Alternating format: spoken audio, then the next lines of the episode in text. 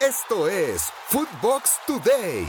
Gonzalo Pineda es el nuevo director técnico del Atlanta United. Tras la destitución del argentino Gabriel Heinze como entrenador tras no entregar los resultados esperados, Atlanta United anunció la llegada de Gonzalo Pineda como su nuevo técnico.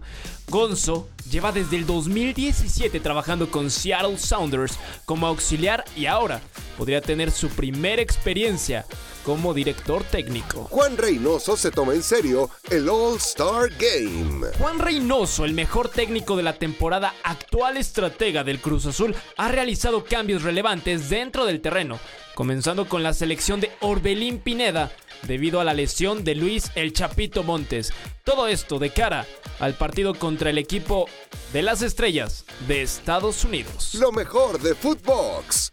Football in English con Fernando Ceballos y el Chato Ibarrarán. Analizan el nombramiento de Gonzalo Pineda como técnico del Atlanta United.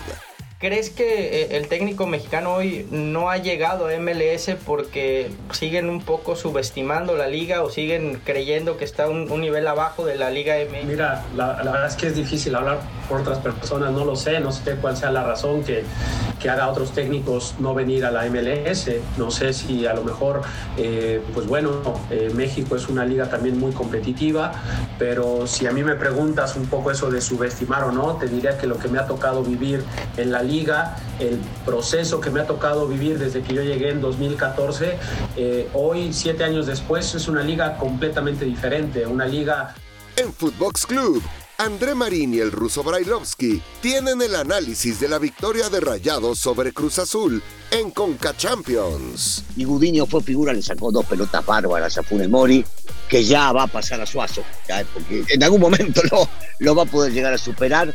Triunfo claro, me parece que merecido y todo abierto para la vuelta. ¿eh? Pero no vayamos a pensar o no vayamos a engañar a la gente que fue un partido espectacular, no, para nada, para nada. Cuando tuvo que defender Monterrey defendió, después del 1-0, y cuando quiso atacar Azul se le cerraron las puertas y no pudo más. Neri Castillo aseguró que Uriel Antuna podría jugar en el Olympiacos. Neri Castillo, quien fuera seleccionado mexicano y brillara en Grecia, confirmó que Uriel Antuna tiene opciones de llegar al Olympiacos. Además, mencionó que el club griego ya llegó a un acuerdo económico con Antuna y solamente falta la oferta oficial al cuadro de las Chivas. Raúl Jiménez está listo. Tras casi ocho meses de no ver actividad en un partido oficial por la fractura de cráneo que sufrió en noviembre pasado, a tres días del debut del Wolverhampton en la Premier League, Raúl Jiménez se dice preparado para su regreso al terreno de juego en la liga inglesa. Lo mejor de Footbox. En Eurofootbox, Rafa Márquez Lugo y Marion Reimers tienen los detalles de la llegada de Johan Vázquez al Genoa. Es que ya, ya se anuncia que llega al Genoa de Italia, que llega con una opción de compra por 3.5 millones de euros, pero lo de Johan Vázquez y el crecimiento que ha dado desde que deja Rayados de Monterrey, llega a Pumas, me parece que con Andrés Lilini da un salto de calidad impresionante, tiene una zurda, es un futbolista con muchas cualidades técnicas, va muy bien por arriba, y caray, pues ahora nos da la nota cuando posiblemente hablábamos de Alexis Vega, hablábamos de Antuna, que también ya por ahí ahorita le vamos a dar un, toquecito del mismo Romo.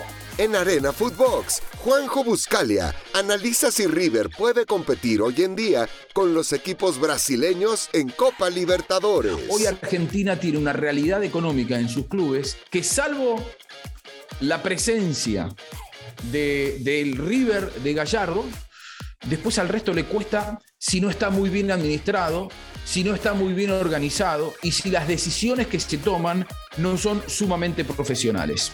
River perdió ayer. El Chelsea es supercampeón de Europa. En un partido muy cerrado que se tuvo que ir a la tanda de penales, el Chelsea terminó imponiéndose al Villarreal de Unai Emery para quedarse con la Supercopa de Europa. El héroe del partido fue el español Kepa, segundo portero del Chelsea, que entró de cambio justamente para los penales y terminó deteniendo el penal decisivo para darle el triunfo a los Blues.